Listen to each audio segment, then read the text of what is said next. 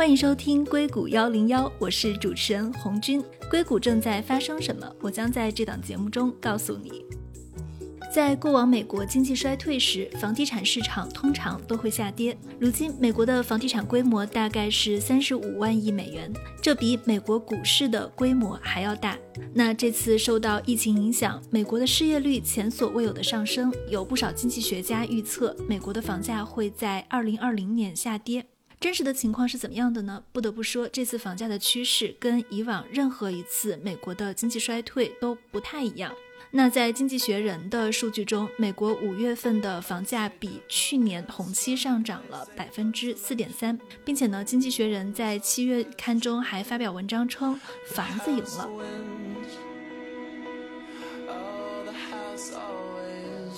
这在历史上并不常见，也是在经济衰退时期，比如说美国上个世纪九十年代初的房价，房价下跌了百分之十。而在大家熟悉的零七年到零九年的经济危机中，房价下跌了百分之三十。同样是经济衰退，为何这次的房价挺住了，甚至说还涨了一些？那硅谷作为美国房价最高的地区，与其他的市场情况也完全不一样，并且这次硅谷还受到了疫情、裁员，甚至我们说移动办公的影响。硅谷的房价在疫情中的表现究竟如何？到底是什么在左右硅谷的房价？以及中国买房团依然是硅谷房价的主力军吗？这期呢，我们就邀请到了一位一直在房地产市场一线的 Sunny 来给我们讲一讲他在疫情期间的经历。他是硅谷房地产公司 Sala Homes 的合伙人。欢迎 Sunny。嗯哈喽红军你好，听众朋友们大家好。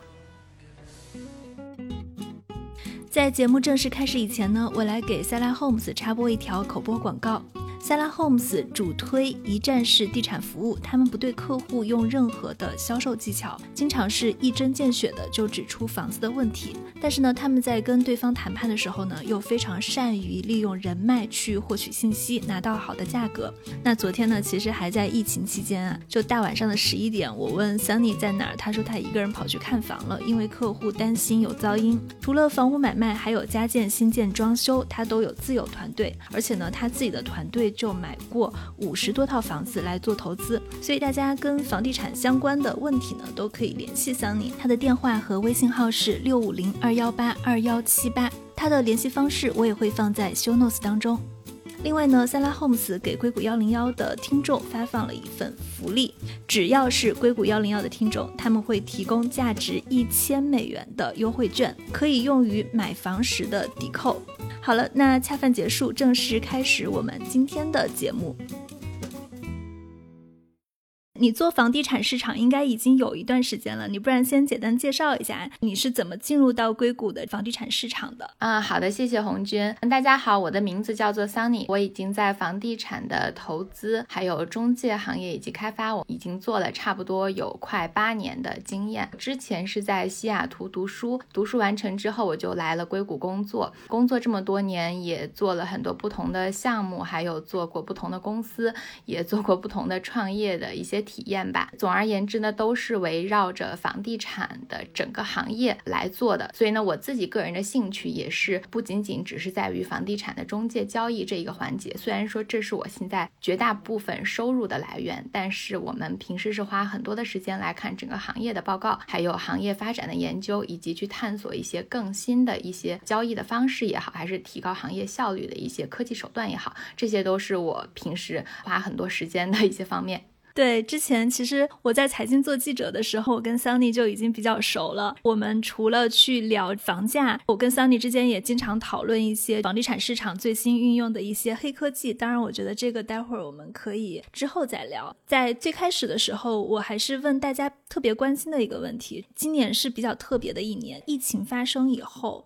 你觉得硅谷它的整个房价发生了一个怎样的变化的趋势？嗯，在疫情期间，从之前到之间，再到现在的后疫情时代吧，其实整个硅谷的房价是有一个比较大的波动的。因为按照往年的经验，其实每年的春天三四五月份都应该是房价抬头和每年成交最集中以及价格相对来说最高的一个阶段。硅谷的房价其实跟国内的这么一个房价的季节性变动，也有一些是类似的，比如说每年的秋天，我们也会有一个小阳春，然后春天都是每年的最高峰。那今年本来也是不例外的，但是呢，就是因为三月份开始。疫情导致了各种各样的一些后果吧，主要的两个后果，一个是股市连续熔断，股市熔断，再加上接下来硅谷这边出台了各个县区都出台了不同的居家令，就让大家待到家里，然后不要出门，这些都造成了整个市场的一个恐慌，所以呢，它是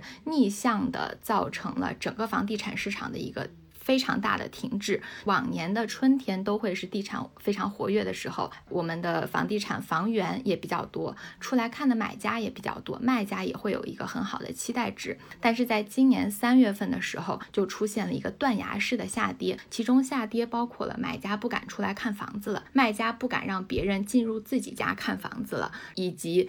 相应的贷款方面也有非常大的一个变动，就是各个的银行他们认为这个风险不可控，从而立刻收紧了他们贷款方面的一些要求，导致了更少的人符合。银行来贷给的条件，所以呢，整个市场是进入了一个停滞阶段。所以对于房价上面的反应，就来说，在疫情期间就有了非常好的机会。如果在那个时候买到房子，相对比现在我们现阶段已经到了七月份的价格来说，是至少要便宜百分之十的，甚至有可能便宜更多。那具体疫情期间发生的呃非常多。以前从来没有见到过的案例和这些不同的法律法规，比如说疫情期间吧，其实整个的加州有一个地产经纪人协会，他给我们出台了一些合同范本，我们所有的合同都是按照范例来进行的，所以加州的房地产交易是不需要律师过目的，不像比如说纽约的一些地方，可能你要专门找一个房地产律师，但是在加州呢，我们我们都是有一个范例的。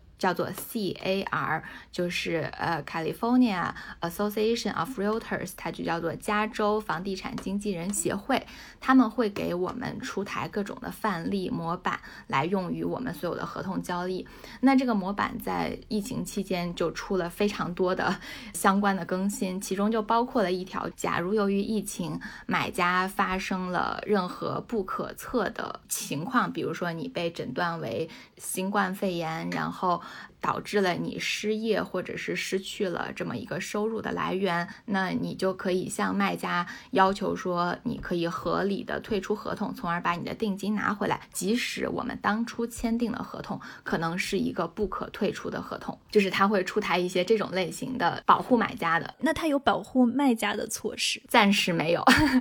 我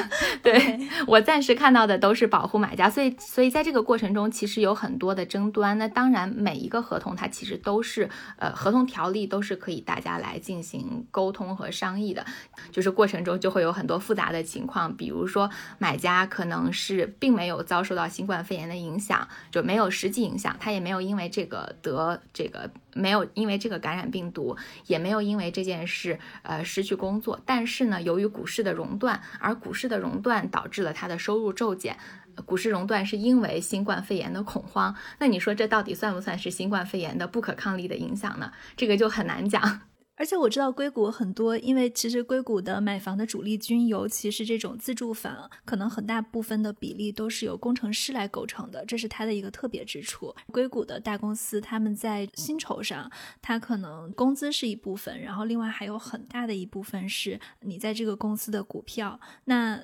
在银行去批准一个贷款的时候，他可能会去审核你的工资，包括你的股票。就比如说，当股市发生了这种熔断，那他们的手里的这个资产，包括年收入，就会大幅的缩水。就比如说，你原来能够买到的一个房子，那现在在股市的熔断下，可能已经买不到了。你们有没有遇到过？或者这个在协议里面能算特殊情况吗？对，这个就是一个非常特殊的。硅谷买房子跟国内买房可能有一些流程上的不同，比如对于我们来说，我们在看合适的房子之前，首先要从银行拿到一个贷款的预售函。这个贷款的预售函是银行根据买家他的收入情况和他的现金情况来预测的，他究竟能给这个买家贷多少钱。但是呢，买家的收入情况有可能会因为新冠肺炎而导致了变化。就像你刚刚说的，硅谷的工程师，他可能有至少一半以上的收入都是来源于股票。那这个股票会因为股市的波动而造成一个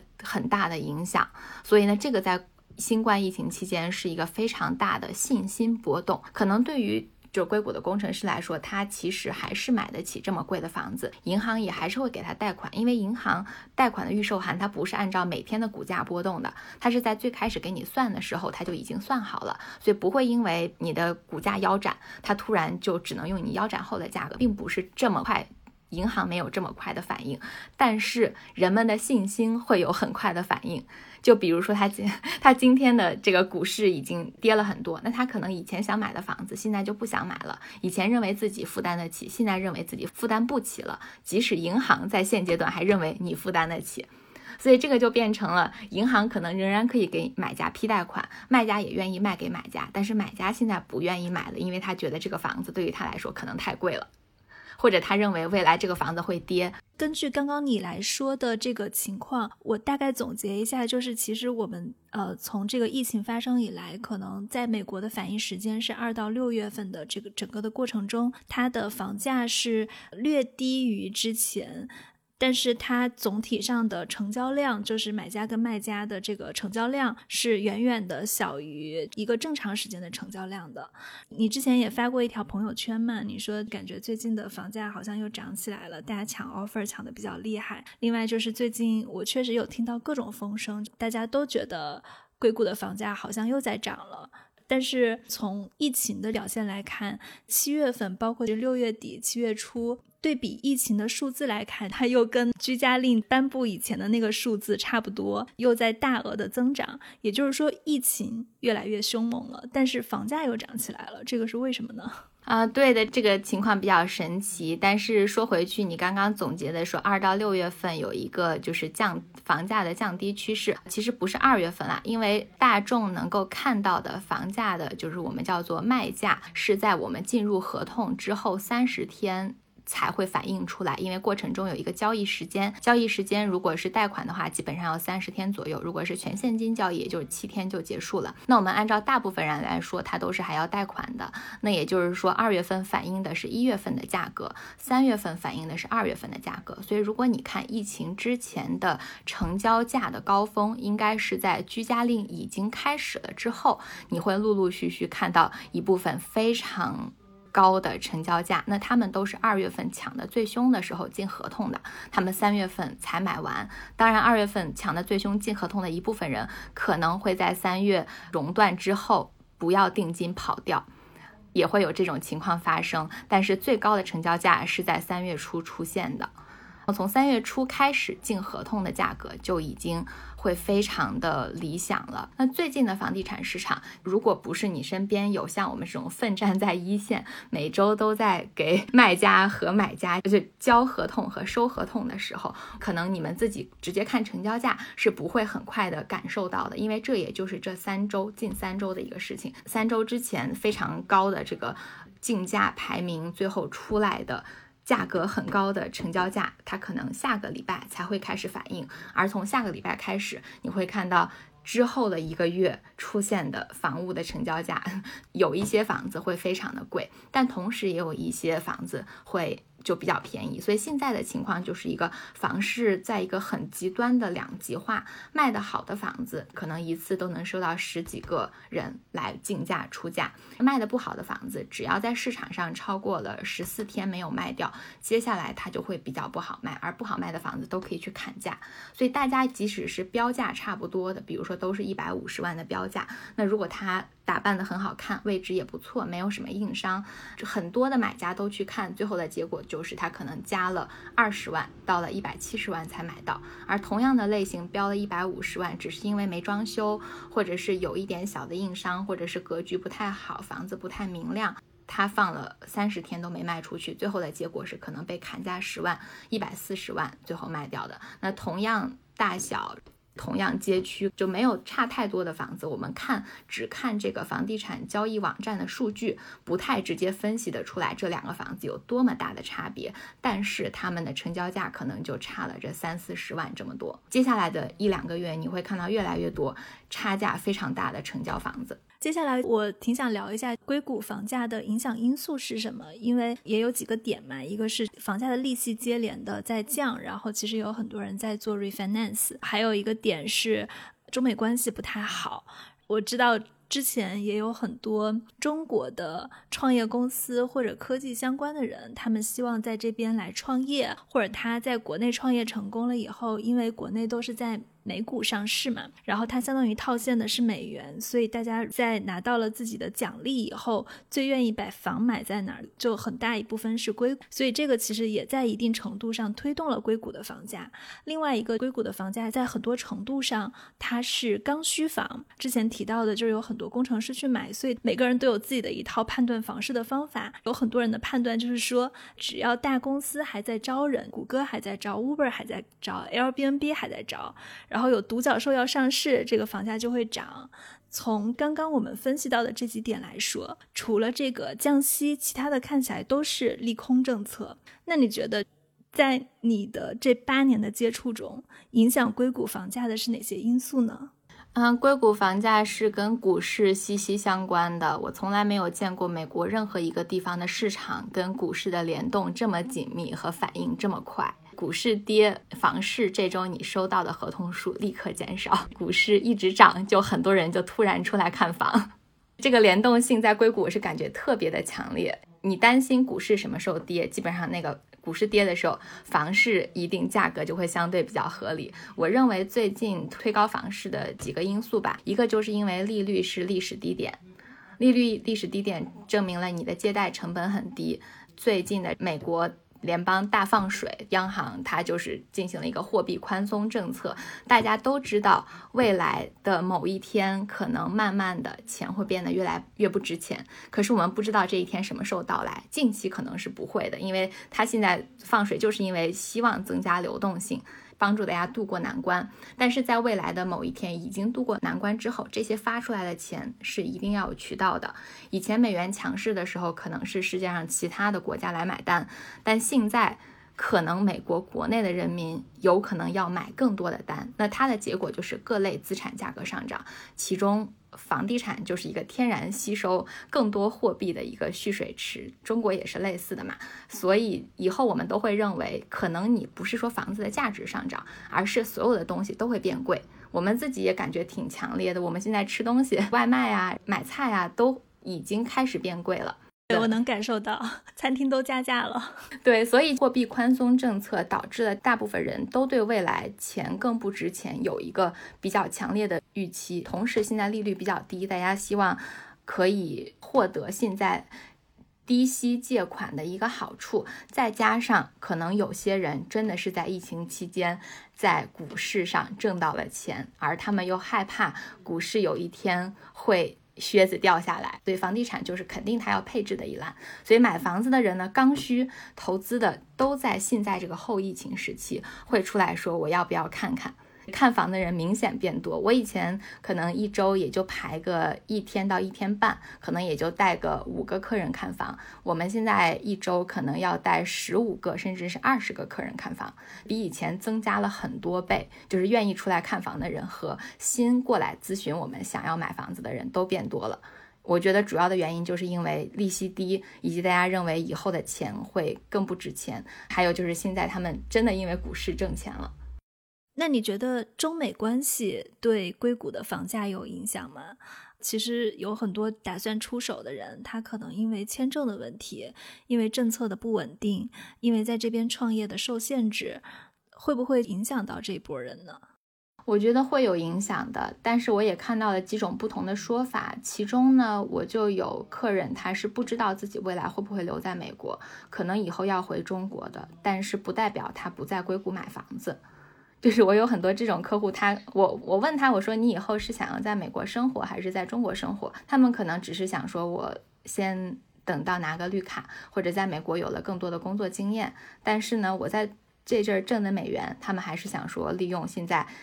很好的身份和很好的收入和很好的信用，去买一个房子先住，以后留着，然后以后转成投资，自己再回国。就是我看到这种是挺多的，没有人说我马上要回国，所以我最近这几年在这儿一直是租房，因为他们也还没有确定到底是哪年回国。我还有最近有一个客户是刚刚买了房子，然后房子还没有过户完成，已经由于疫情的原因，然后他要换工作。要换取一个中国的公司，然后呢，也是一个中国很好很好的，就是顶级的科技公司。他要回北京工作，但是呢，他在回北京之前，他说我要先推迟一下入职的时期。为什么呢？是因为他刚这儿买的房子还有几天才能交接完成，并且交接完成之后他还要装修。他说他要装修完了以后再回去。你刚刚提到了硅谷的房价跟股市的联动效应特别强，那这种房价跟股市的联动效应，你觉得是只出现在硅谷，还是说在美国的其他地区也有这种现象？比如说在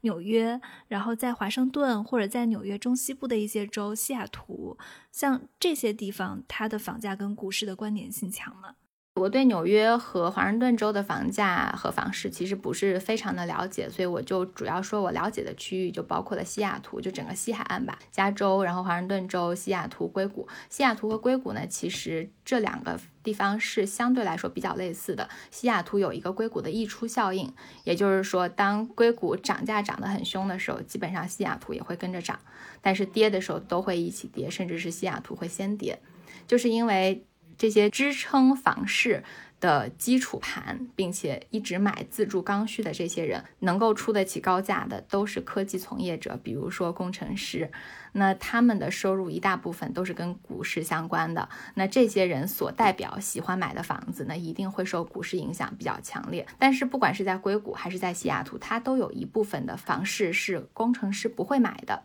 这些地方可能是蓝领区，可能是一些在硅谷生活了。好多年，如果只是一个中国工程师，平时都还是跟自己类似的人一起玩，可能他根本都不会去的地方，他不会在那边买投资房，也不会在那边交朋友。那那些地方的房价可能就跟股市的关系没有那么强烈。所以他说到底，其实不管是西雅图地区还是咱们硅谷地区，我们常关注的都是跟我们相关的一个房地产市场，那也就是供需关系决定的。想买这部分房子的人，都是跟我们类似的人。不想买这部分房子的人跟我们也没有关系，所以我们关注的这些市场是非常强的，受股市的联动影响的。但是说回来，中美关系这部分，其实我跟我的有些客户在之前一直在强调说，为什么最近独栋别墅的涨幅比公寓的涨幅和联排别墅的涨幅都要高很多？以前其实都是类似的，以前就是。独栋别墅、联排别墅，还有新的房子，就比如说新的联排这些，它们其实涨幅都类似，都是跟着市场涨。如果你对它不做任何的其他额外的动作，比如说你去加建一个房间，或者是你去加一个卫生间，或者是进行全屋整修的话，那它们的升值和贬值幅度都是类似的。最近后疫情时期，我就非常强烈的感受到独栋别墅的涨幅要远远高过。公寓和联排别墅，为什么呢？就是因为大家很多买这部分类型的人是软件工程师，而他们可以在家工作，在家工作导致了他们需要房子有更大的空间，然后希望有一个小院子可以 走路活动一下，或者是环境好的，比如说带水景的，比如说房子的周围有很好的。景色就这些东西都会让这个房子增值更多，这是在现在特殊情况下跟以前不一样的一个趋势。以前其实只要交通方便，这房子再破再小都没关系，因为大家就是回来睡个觉，白天就是在公司，公司又漂亮，有吃的有喝的，也不存在说。家里没空调的这么一个问题，但是现在就不行。如果你住在一个交通房，房子又很小，旁边还有你的室友，每天两个人一起打电话上班，要视频会议，就会发现会互相影响。老房子隔音不好，房子没有空调，地方又很小，楼上也有人在上班，你就会发现这个生活没有办法接受，所以这些人都跑出来买更大的房子了，导致大房子就涨价。是说到这一点，其实挺有意思的。之前因为像 Twitter，就是在疫情期间，很多科技公司出了很多新的政策，比如说 Twitter 说员工可以永久的在家办公，那 Facebook 也说，他说其实员工可以在美国境内去选择任何城市来办公。Uber 现在也在把自己的开发团队向外转移，包括像转移到印度市场这样子的。总体这次疫情，我觉得带来的改变是一个是远程的办公跟这种移动的办公条件越来越成熟。了，那在这种情况下，其实很多人他就会考虑说，当大家都可以移动办公了，毕竟硅谷的生活成本很贵嘛，也可以有更加多样化的选择了。就当然这是一个非常开放性的话题啊，就是说未来这个对房价是否会有影响，我不知道你跟你接触的人是不是有讨论过这个话题。对这个话题，我们在前一阵儿，我记得应该是差不多一个月前吧，从 Twitter、Square 他们开始发布这样的一个政策，包括 Facebook 跟进，说他们也要让有经验的工程师可以永久在家工作这么一个政策。当时我们专门做了一期的活动，就是大家来一起线上讨论两个小时，这些对你有什么样的改变，以及呢，我也跟非常密集的一些这些公司的客户进行了讨论，说究竟这个会不会影响你未来要不要在这儿买房那个决定？包括我自己，因为我的家属也是在做软件工程师，那他们公司也是可以在家工作的。我们自己也是真的开车去了附近更远的地方。我们上上周去了波特兰，因为那个地方免税。还去了华盛顿州，因为那个地方免收入税，波特兰是免消费税。我们在那地方都看了很多又漂亮又大又便宜的房子，我自己也出去考察了一圈。但是最后回来，我们所有的讨论结果就是，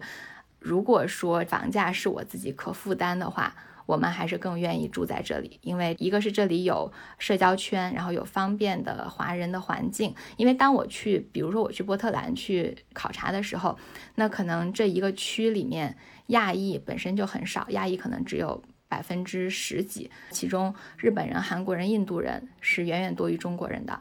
可能是我看的那几个区，它都是风景比较优美，房子比较大，相对来说房价比较便宜的。因为中国人多的地方，房价就不会便宜，所以。证明了我们的购买力。对，是的，是的，中国人真的非常爱买房子，所以我去看的那些地方都是亚洲人不是很多的，相对来说可能也就没有什么大华这种类型的设施。像我之前在西雅图生活许多年，我之前是从来不知道原来一个城市可以就有好几个大华超市。那你像苹果所在的库比提诺市，它一个城市就有两个挨得很近的大华，还有永和以及无数的中国餐厅。你的中国胃想吃什么，任何菜系在湾区。基本上都是可以买到的，就这种便利程度是其他地方绝对不具备的。而且对于我们自己来说，我们在美国是没有一个类似于中国的老家的。比如在中国，我可能在北京、上海工作，但是我自己是西安人，所以我的老家可能在陕西。但是在美国，我的老家和我待的最多的地方，我一直成长的地方就是在硅谷。顶多是我以前在西雅图生活，那我优先的朋友圈和我熟悉的范围可能就是在这几个地方。那如果我去别的地方考察了之后，发现别的地方对于我来说的吸引程度仅仅是生活成本更低，那我的选择是我哪怕自己更累一点，我希望我能有更好的能力和收入负担我在硅谷的生活。如果说我真的发现自己无法负担了，那我找一个房价更便宜、更好的地方，我觉得是可以的。但是在现阶段，我跟我的家属在周围转了很长一段时间，包括我跟我的客户来讨论。他们不像这些美国同事，比如说美国同事，有的人说，如果可以在家工作，那我可以每个季度都去一个不同的城市或者是国家生活，体验一下风土人情，或者是我直接搬回去跟我爸妈住，那我也可以跟家人待到一起，有兄弟姐妹。但对于我们来说，如果我可以回中国工作，那我是绝对，我绝对可以回中国工作的。问题是，美国的大部分的科技公司，尤其是当你还有身份的限制的时候，你是肯定不可能人在中国给美国的公司打工拿美国的收入，这是不可能的。其次呢，如果你是工作签证 H1B 的话，你的签证里面就有一点，就是说你要在公司的哪里工作，这是规定好的。如果你要换地方工作，需要提交更多的法律上面的一些更正。而这个东西可能是 HR 不一定允许的，所以即使是说这些公司发布了相应的政策，说你可以在家工作，但对于我们特定的中国工程师来说，其实并不是一个额外的选择。对这个，我们可能聊的还是对中国工程师的影响。那比如说，如果把它的话题放得更大一点，这个移动办公对整个硅谷的房价的影响呢？我不知道中国的买房团在硅谷的买房购买力里面是不是一个主力啊？因为可能美国人对移动办公跟中国人对移动办公以及对在哪儿买房。或者其他国家的人，他的态度可能是完全不一样。对这个，我就展开说，我就可以讲一下关于我所了解到的，尤其是在湾区比较火的这些地方，涨价涨得很多的地方，都是中国人爱买的地区。中国人不爱买的地区，其实房价并没有涨很多。就是中国购买力在推高硅谷特定地区的房价这件事情上，是起了我觉得绝大部分的助推力的作用。尤其在疫情期间，亚洲人特别担心疫情的影响。其实美国人每天还出门啊、遛狗啊、爬山，但是很多中国人就可能三个月都不出门，天天都在消毒。而这段时间房价下跌、成交量下跌和价格下跌，绝对是跟我们中国人不出门是有非常大的影响的。最近我差不多上周、上上周、前两周，为什么竞价特别严重？我没有买到的那些房子，我基本都知道最后。是谁买到了，以及他们大概的价格是多少？而其中百分之八十全部都是华人买家。其实我的小区好像也是这个样子的。我观察到我的小区之前在卖的一些房子，大概是这两三年吧，你能看到在卖的一些房子，最后搬出去的都是各个国家的人，但搬进来的百分之八十以上是中国人。对我不能说其他国家对房房价没有影响，而是说最后的成交最高价。一定是中国人有非常大的助推力。如果说我们自己都还坚挺在这里，那其实房价的支撑力是很强的。但是我其实比较担心的是中国下一批的留学生对未来可能更长远我们硅谷房价的影响。这个我之前跟我很多客户也讨论过，因为中国现在过来的留学生越来越难了嘛。那当然，这不是一个确定的结论，因为有可能，如果明年大选民主党上台，放开了留学政策和工作政策，那可能又是另外一回事儿。但是，假如说真的中国留学生到美国越来越难，中美关系持续冰点，那以后到美国硅谷和其他城市工作的下一代的年轻的中国人，第一代移民会越来越少。如果这些人越来越少，那他们喜欢买的类型的房子就一定会。需求减少，从而价格降低。他们是什么呢？我自己不是很看好的，比较新的这么一个新建的，怎么说公寓吧？新建的公寓和联排别墅。因为我自己也有美国的客人，我有 A、B、C 的客人，美国的白人客人和很少量的印度客人。他们呢，可能跟中国年轻人喜欢的房子真的都是一个样子。只要是我接待客户的咨询。我基本上知道他在哪家公司工作，他的收入的范围，我就很快能给他推荐出来他喜欢的房子。是因为中国年轻人喜欢的房子都是类似的，可能因为我们在中国习惯了住楼房，所以呢，我们希望在美国，但凡能支付得起的话，我们不希望买公寓，我们希望买联排或者是独栋，我们希望有一个楼上楼下都没有人的这么一个体验。再下来呢，我们对院子没有那么大的要求，因为我们不想打理。我们平时工作很忙，我们不不喜欢打理院子，既不会自己种菜，也不会自己种花儿，我们也不愿意付额外的钱来让别人给自己家来做这样的事情，因为美国的人工很贵。对比一下就会发现，哦，每周来给我们家除两次草就要收我好几千人民币，觉得自己心里有点接受不了。所以呢，大部分中国的年轻人，或者是说刚生小孩的年轻夫妻，他们其实喜欢买的房子是非常类似的。而这部分人随着他们的成长，他们会到下一个级别去买那个级别喜欢的房子。可是这个入门级的年轻人，中国年轻人喜欢买的房子，如果由于未来来的中国年轻人变少，这部分的房子一定会更加的不保值。因为如果我们从整个拿到 H1B 跟美国的这个工作 offer 的比例上来看的话，印度人他也是占非常大的一个比例的。从你的观察来看，你觉得印度人在买房的这个助推力中，他的推动力强吗？呃，印度人在疫情期间买了挺多的房子，因为我们自己也卖房嘛，我们会收到不同的合同，我们能从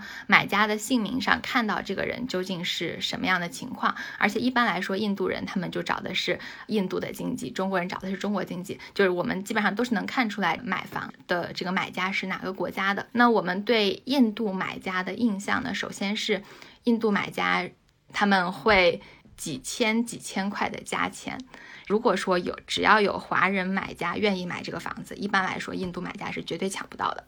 除非他买的是华人买家不喜欢的房子。印度买家也买房，但是印度买家买房的平均年龄，我认为比中国买家要晚很多年。中国买家我看的很平常的过来这边工作，可能工作个两年买房子都很正常。也有很多部分的人是刚刚拿了工作签证，他就要开始买房。你想拿工作签证，基本上就是你刚工作抽到签儿办了签证，也就是一年的事情。两年左右买房子的人非常普遍。中国人在硅谷，你已经工作了五年，还有没有买房子？那你可能周周围的人房子都已经买了，甚至已经买了第二套了。但是对于印度人来说，工作五年还没有买房，还在租房子，太正常了。我们家家属是在一个美国公司，然后呢，他们公司的中国人非常少，大部分都是印度人和美国本地人，还有一些加拿大人和一些各地不知道哪里的人，但是中国人不是很多。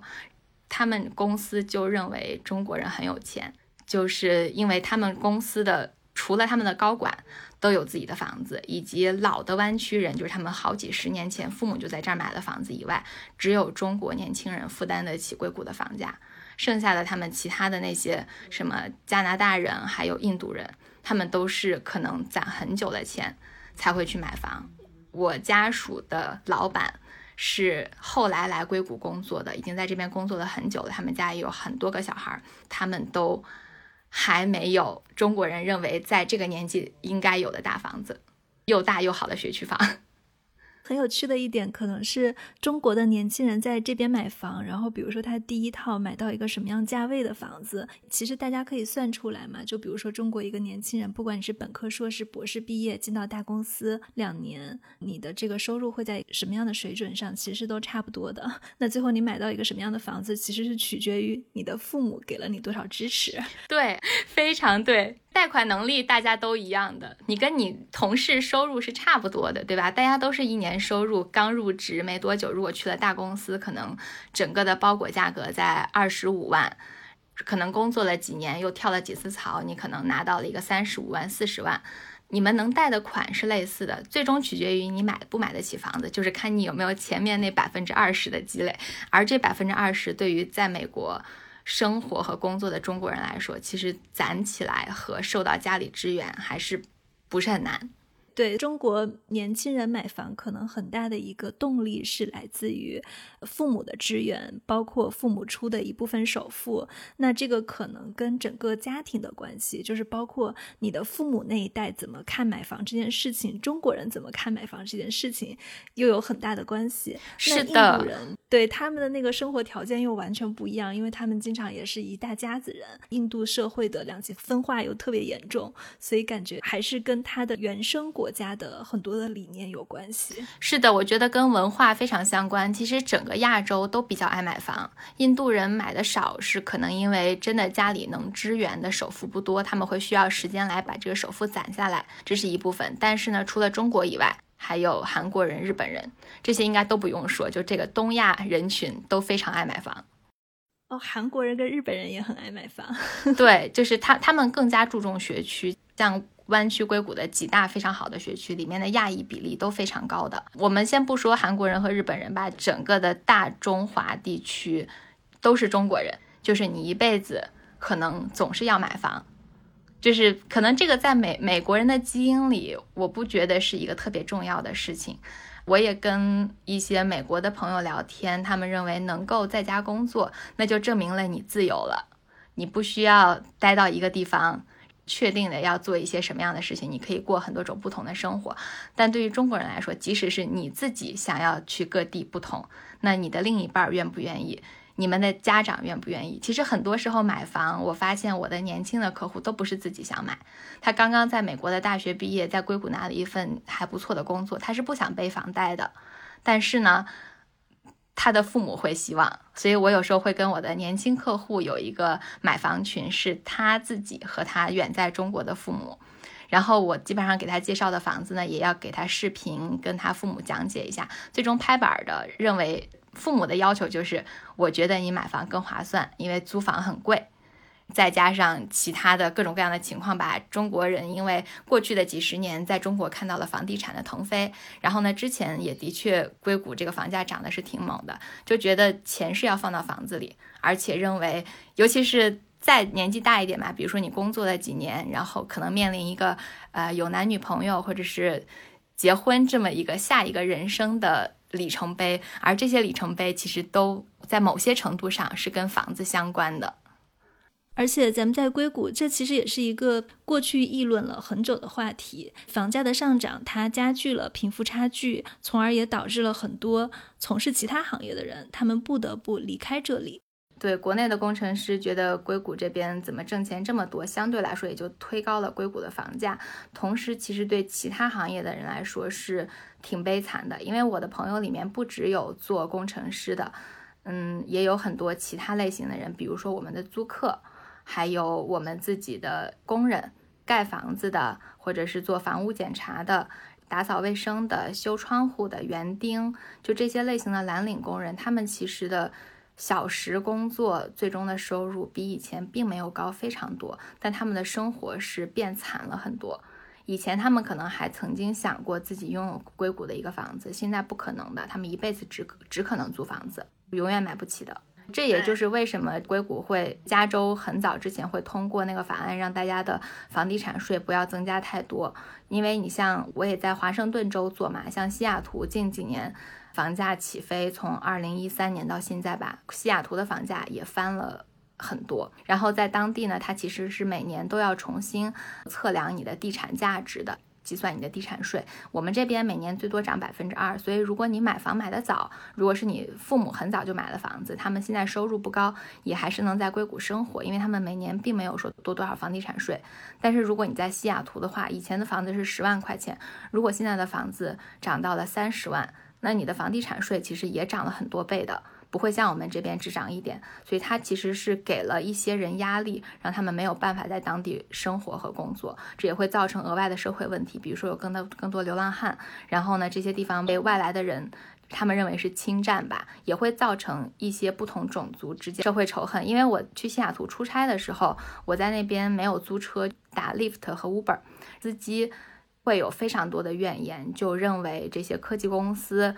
打造的他们的员工占领了更多的社会资源，同时逼迫他们要离开他们从小生活的家园。对，而且这样它其实带来的问题还不仅仅只是房价的问题，就比如说像硅谷现在。你说这么多人涌入进来了，它其实是非常缺老师的一个环境。但是老师在一个工程师为主导的这样的一个环境中，他生存不下去，他负担不起房子。所以那反过来，对生活在硅谷的人，你的教育最终能达到一个什么样的水准，又又是又是另一个层面的影响。对的，这其实说回来就是一个社会的阶级和贫富差距的影响。由于科技从业者他的收入远高于其他行业，那当然我们做房地产的收入也不算很低，但是我觉得真的没有太多的行业能够跟工程师相比，不管是从这个性价比，还是从收入的一个结构，还有福利，就从各方面比，工程师都是相对来说跟其他行业的人差别是越来越大，不只是老师，还包括了公务员，甚至是警察。就是这些所有的会维维护社会稳定以及就是正常生活运转的方式吧，其他的这些行业的人，他们都很难在这里生存的。像我之前帮我一个朋友做老师的招聘，他们园长，比如说幼儿园这种地方，园长可能一年加上分红，然后再加上各种各样的福利，最后拿到的钱可能就是不超过十万块，这已经是挺高的了。你像幼儿园一般的幼师，他们就是一个。五万、六万，甚至是四万块钱的一个收入，你说这个收入在硅谷怎么生活呢？他能够租得起房子吗？如果他真的疲于应付平时的生活，甚至是业余再去做一些零工来维持自己的生存的话，他怎么可能有足够的精力和耐性来更好的来带自己的那些学生小孩儿，对吧？我觉得这都是。不同的社会问题，但其实硅谷的工程师也没觉得自己挣很多钱，因为咱们身边有非常多的这种人，我们大部分的朋友也都是工程师。那我会我会觉得基本上互相都是理解会少很多的。别的行业的人觉得钱都被你们挣了，而我们自己呢，作为就是工程师或者工程师的家属，我们也觉得自己好像还在贫困线以下，就大家都觉得自己不挣钱，然后觉得生活幸福程度没有那么高，各种的生活成本太贵，房价也太高。但是到底买得起房子的人在哪儿？为什么房价还一直在涨？然后大家都说觉得自己很穷，我也是挺困惑的。我觉得可能有一个是，当硅谷的工程师挣了越来越多的钱的时候，他就会把这个钱投到房市里面去，然后他又成了一个逼迫他去还贷款，然后让他生活压力非常大的一个压力来源，这样就要更卖力的工作。对，它是一个循环。是的，是的。嗯，在硅谷的房地产市场上，之前我记得我们有聊过，比如说亚马逊还有谷歌，他们在给新安装的一些楼盘去装这种语音助手，包括你可以在整个房子里。用语音来操控家里的电器、窗帘这一类的。然后后来我们也聊过，硅谷在出现一些模块化建房，相当于你买一块地，然后他把那个拼好那个模块，很快可以一周搭出一个新房子。孙正义之前也投过一家类似于这样的公司，当然不完全一样，叫 Cotera。嗯，就你认为现在在整个硅谷的房地产市场里面，它还有哪些跟科技相关的有趣的事情在发生呢？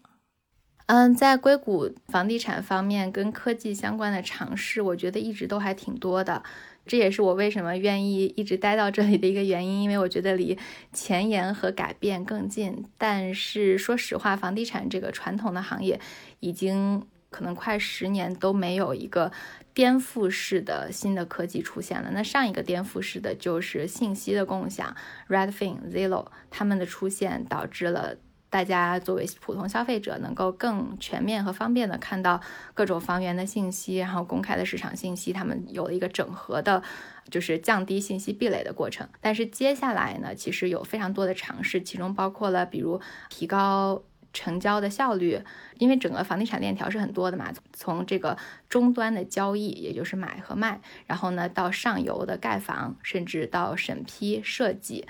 以及过程中，就是比如说工程管理，嗯，然后再到了就是绿化节能，就是它有各种各样的方面都有不同的科技，但大多部分现在都还是比较小的。像你刚刚提到的这个模块化建房，其实在中国都已经应用很久了。中国用模块化建房都已经建了非常高的那种摩天大楼出来了，但是在美国，你说普及一个民宅两层楼的模块化建房。都还不是很普及，大家都还是在搭一个木头桩子，就是慢慢的盖，一盖盖上一年，就是它是完全不一样的，它并不是一个新技术，但是阻碍它成功普及也是有很多本地的原因，就是各种各样的东西都是要分析这个行业中到底有哪些的人在做什么样的事情，他们自己各自的利益点又在哪里？那其中尤其房地产这么一个链条很长，里面牵扯。